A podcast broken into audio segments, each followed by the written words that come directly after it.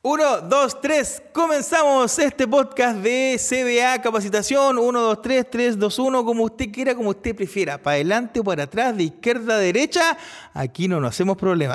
Sean todos bienvenidos a un episodio más del podcast de CBA Capacitación un lugar de encuentro para constructores donde hablamos de construcción, de, procesos constructivos, donde hablamos de contratos, de donde hablamos de lo que sea del área de la construcción, pero con un toque diferente. Porque por lo menos en CBA Capacitación lo hacemos entretenido.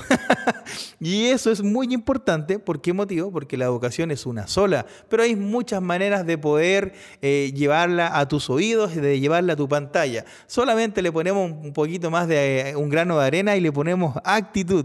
¿ya? Así que muchísimas gracias por estar en este episodio.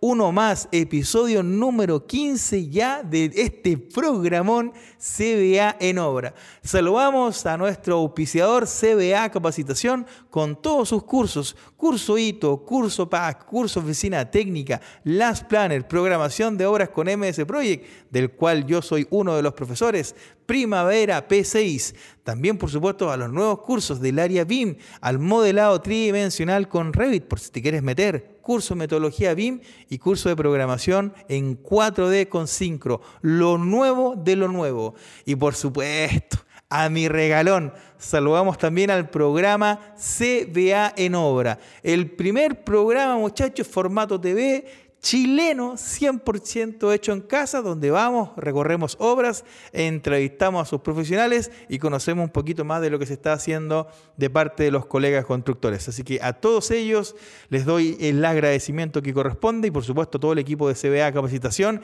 que hace posible este podcast el día de hoy. Como ya lo comentaba, número 15, ya qué entretenido cuando uno va, va avanzando en la vida y de repente tiene un proyecto, ese proyecto se va haciendo realidad.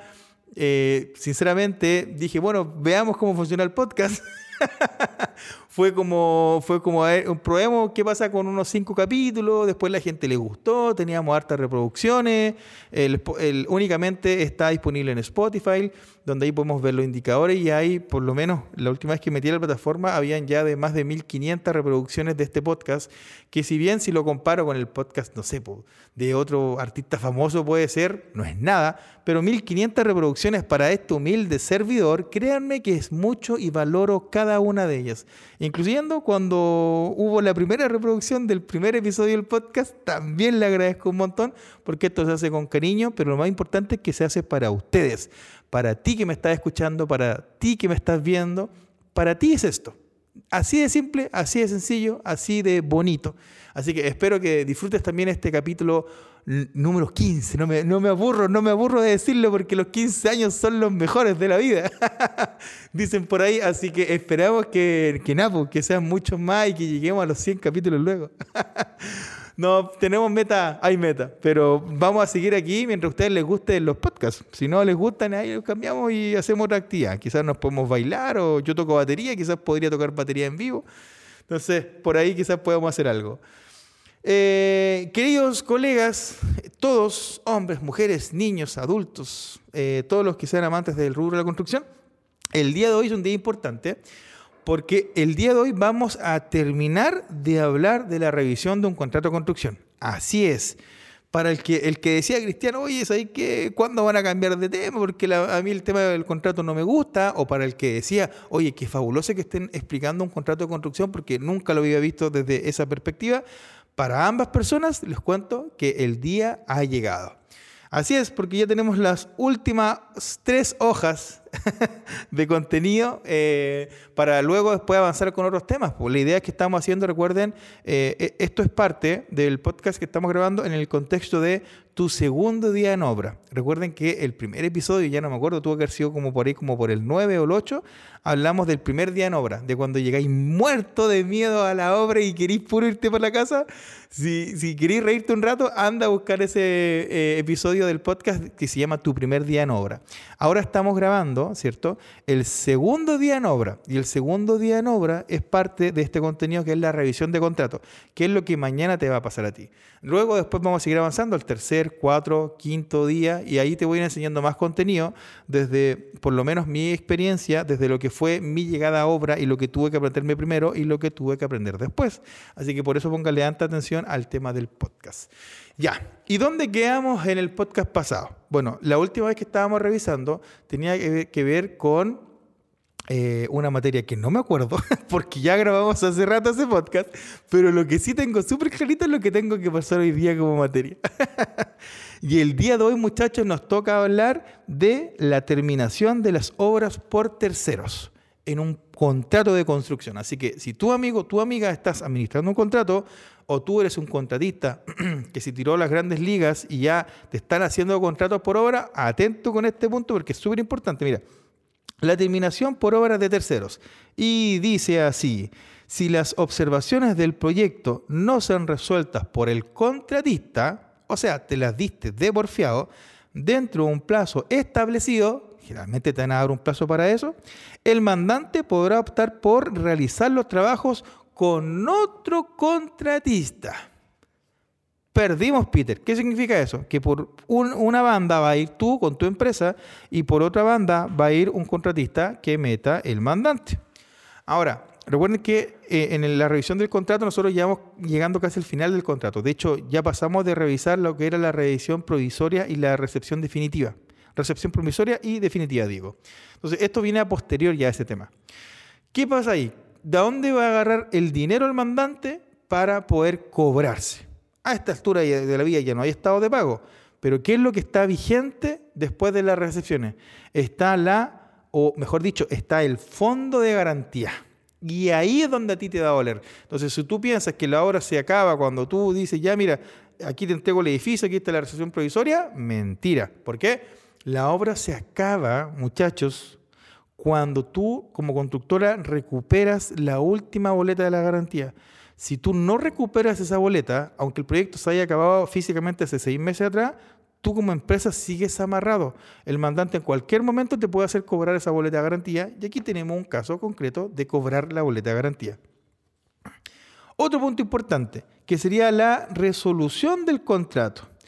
¿Qué es la resolución? Recuerden que ya también lo hemos comentado en, eh, en, otros anteriores capítulos del podcast. La resolución es cuando se pone fin, cuando se termina un contrato. Eso, eso significa, resolver un contrato es como ponerle fecha de término o, terminar el contrato. Eso es resolución en jerga abogado. Yo no soy abogado, soy constructor, pero por lo menos fue la definición que me dio Google cuando busqué que era resolver un contrato. Y si no me creen, vayan a buscarla. Mira, el propietario está facultado para resolver unilateralmente en los siguientes casos. Esto es importante para ti. Eh, declaración de quiebra. Si la constructora se tira a quiebra, insolvencia económica, cuando la constructora uno ya ve que chuta, este cayó ya no tiene plata, ¿cierto?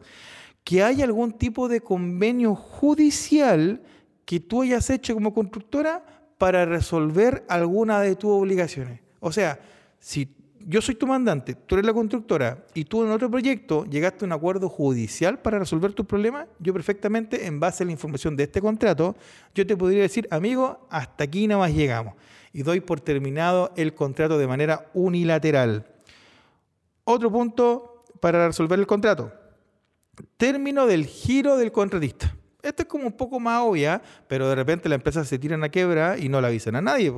Entonces, si nosotros vemos que se terminó el giro, eh, automáticamente la sacamos, se va, se va por fuera esa constructora. ¿Listo? Otro punto importante.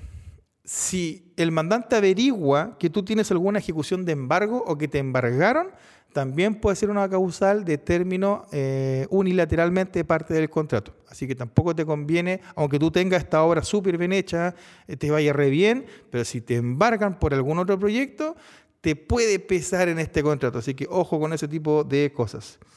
Si la obra, otro punto, si la obra se paraliza por 10 días seguidos sin causa, el mandante también le podría poner término al contrato. Así que tampoco conviene que de repente, y esto se habla mucho cuando están las paralizaciones, cosas por el estilo, siempre es bueno avisarle al mandante si hay que se paraliza la obra porque quizá hay una movilización, pero hay que avisar. Si no se avisa, el mandante podría ponerle término a la obra. Aquí una, sigamos con otra de las causales. Mira, si la constructora, si no ha efectuado cambio, ojo, o remoción de materiales, equipos y personal que hayan estado rechazados por la ITO o por el mismo mandante en 10 días posterior a la notificación. Esto también es un, concepto de término de contrato. Porque si tú como constructora, yo te digo, oye, ¿sabéis que hay que demoler ese muro porque tiene mucho nido, por ejemplo? y tú no lo haces, o te digo, mira, hay que sacar a ese profesional porque le faltó el respeto, por ejemplo, al mandante o al inspector, o hay que cambiar ese material porque llegó vencido. Si tú como constructora no lo haces dentro de los 10 días desde que te comunico formalmente, yo perfectamente como mandante te podría decir, hasta aquí nomás llega el contrato, con gente porfiada no trabajo. Y eso desde el punto de vista legal sí se puede si es que esta misma cláusula aparece en tu contrato. Otro punto más. y esto tiene que ver con algo existencial o personal. Mira, el contrato, ojo, esto lo dice el contrato, dice, mira, por no demostrar interés por la ejecución de la obra, ni de sus plazos, ni de la ejecución. Y aquí viene la pregunta, ¿y a quién se le ocurre agarrar una pega o, dicho un poco más profesionalmente, licitar un proyecto adjudicárselo, pagar boletas de garantía por seriedad de la oferta y, hacer todo un trabajo de estudio, si después no voy a demostrar interés, bueno, alguien, alguien ya lo hizo. Por algo esa cláusula está en un contrato, ¿cierto? Entonces es importante ese tipo de cosas, ya demostrar interés por el proyecto, por los plazos y por los tiempos. Otra razón puede ser por contravenir las instrucciones del contrato. Aquí me quiero quedar parado, porque esta esta es la del porfiado, esta es la del bruto, esta es la del. Esta es la del. Pónganme pito, por favor, debajo cuando estén editando el podcast, porque este hay que ser muy duro para hacer esta cuestión. Ya, mira, imagínate que si esto un abogado lo redactó en un contrato, por contravenir las instrucciones del contrato es porque hay gente muy dura. Y ojo, no hablo solamente de personas, porque estoy, esto, lo, que, estoy analizando es un contrato de un proyecto grande. Estoy hablando de más de 250 mil UF. Entonces, no es un proyecto chico. Y si esto está escrito es porque alguien ya lo hizo. Ahora, lo interesante es Miren, nosotros llevamos por lo menos cuatro podcasts eh, hablando de los contratos. Entonces, es importante eh, entender un contrato y leerlo y hacer cumplir las instrucciones del contrato.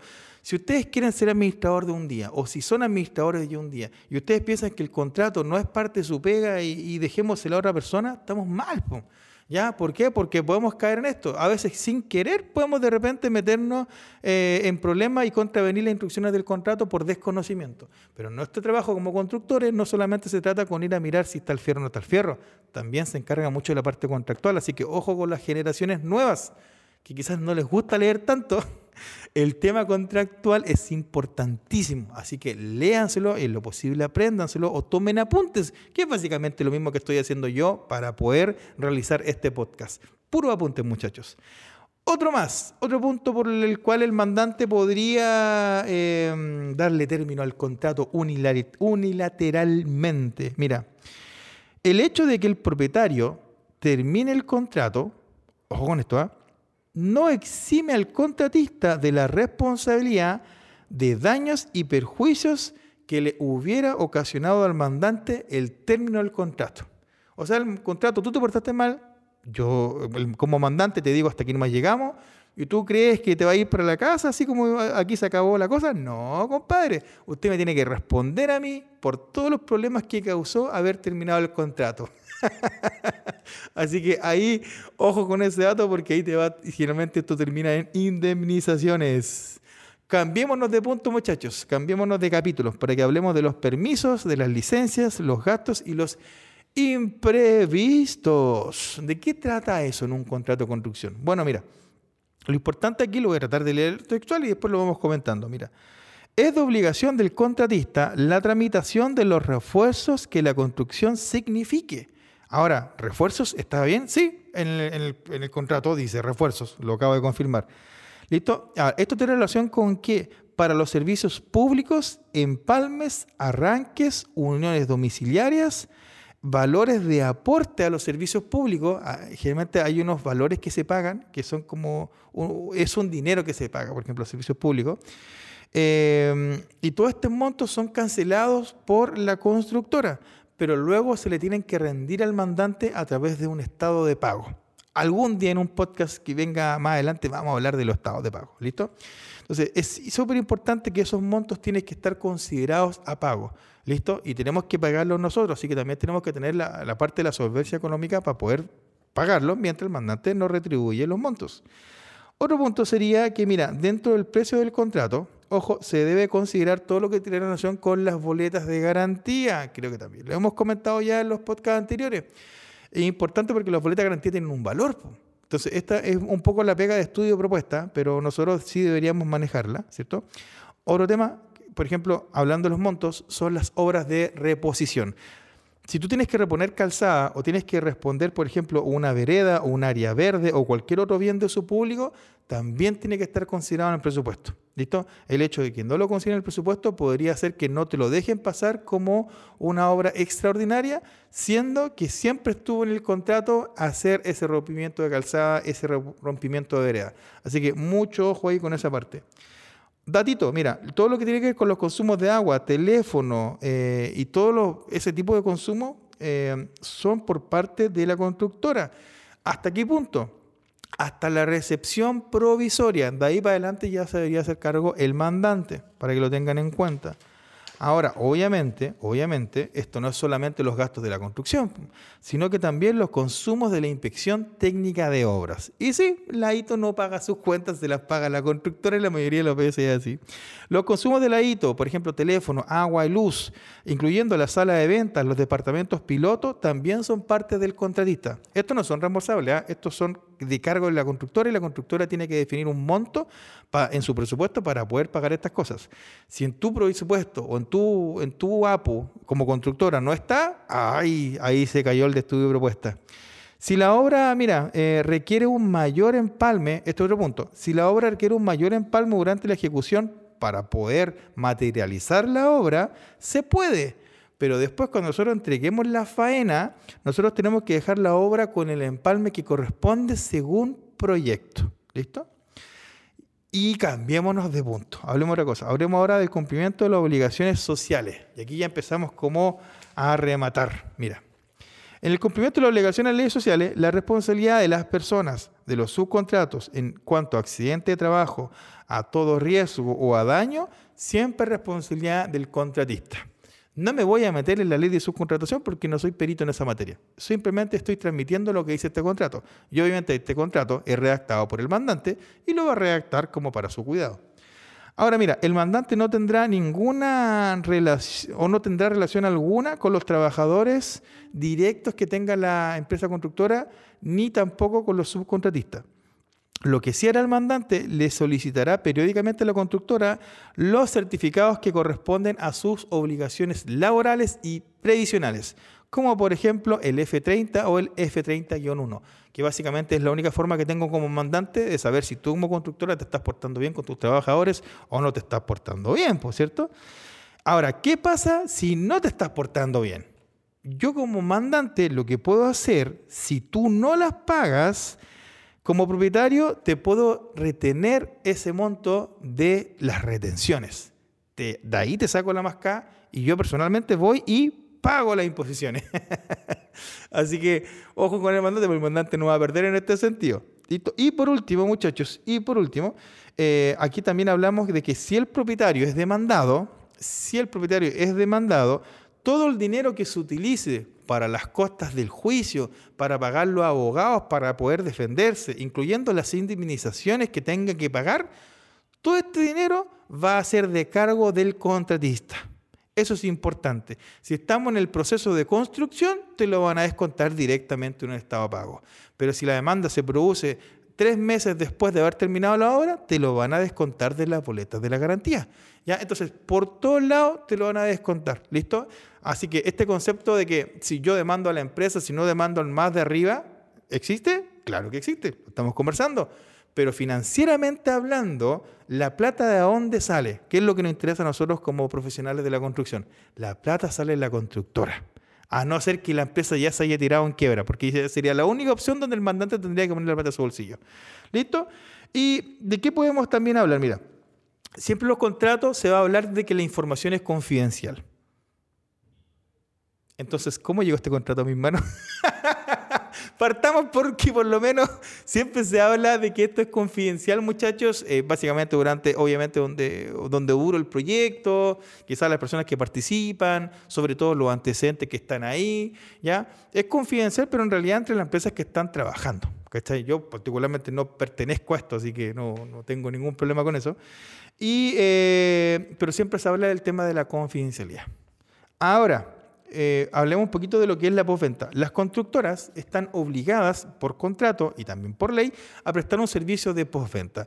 Este servicio obviamente tiene que ser ordenado, tiene que haber un, formulario de contacto, alguna página para poder contactarse contigo. Si vas a terreno tienes que ir dentro por último o contactarte dentro de las 48 horas, eh, recibías la solicitud tienes que llevar un registro, unos protocolos, levantamiento, registro fotográfico para poder tenerlo. Todo lo que es postventa no tiene un cargo para el mandante, porque es la propia garantía que la constructora tiene que darle a el propietario. ¿Ya? Por ejemplo, si alguien tiene, recuerden que lo conversamos, eh, instalaciones tres años, terminaciones cinco años y eh, obra gruesa 10 años. Entonces, dentro de todo otro proceso, si a mí se me suelta una palmeta, por ejemplo, dentro de los tres años, se me cae un mueblario, ¿quién responde? La constructora a través de los canales que necesita, pero eh, de manera gratuita. No hay un costo para el mandante y tampoco hay un costo para el propietario porque es parte de la legislación chilena que tenemos en este ambiente. Y ahí, muchachos, con este punto de la postventa, hemos terminado, hemos llegado al final de la revisión de un contrato. Espero que hayan aprendido mucho, tocamos muchos temas, hablamos de anticipo, hablamos de retenciones, hablamos de la recepción, hablamos de responsabilidades, hablamos de los seguros, hablamos de muchísima información, mira, ya me faltan dedos para seguir contando, para que tú aprendas. Así que si llegaste a este podcast y no tenías idea de lo que pasó para atrás, anda derechito y busca los podcasts de CBA en la revisión de, de contrato de construcción. Muchachos, un agrado haber participado con ustedes. Que tengan una muy feliz tarde, noche, mañana, madrugada. Cuando tú estés escuchando esto, ya tú sabes, estés solito, estés acompañado. Te mando un gran saludo y un fuerte abrazo y que te siga yendo, o si no te está yendo bien, que prontamente te vaya simplemente espectacular. Un abrazo para todos mis colegas eh, de CBA Capacitación y por supuesto, muchachos, como siempre, nos vemos en clase www.cbacapacitación.cl, los mejores cursos de capacitación en Chile. Bueno, no hemos comparado todavía con el extranjero, pero por lo menos con la empresa chilena, compadre, 100% asegurado que tenemos los mejores cursos de capacitación. Así que www.cbacapacitación.cl, ITO, PAC, Administración de Obra, Project, Oficina Técnica, Revit, todo lo que tú necesites lo encuentras acá, dictado por profesores con experiencia de campo, con experiencia real, con tierra los bototos y 100% enfocado a la realidad del constructor. Así que nada más que decir, nos vemos en clase y ojo con CBA en obra. Un gran saludo y mucho éxito en todo. Nos vemos. A la una, a las dos y a las tres.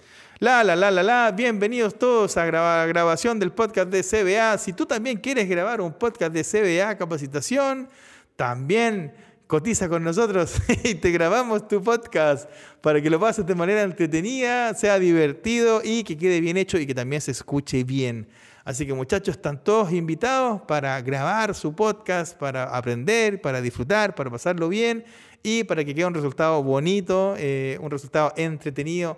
Tenemos guiones, tenemos micrófonos, hay cámaras, hay luces, hay electricidad, hay agüita, hay café, hay de todo para que lo puedas pasar bien y entretenerte. Ya, bacán. Ya, David, muchísimas gracias.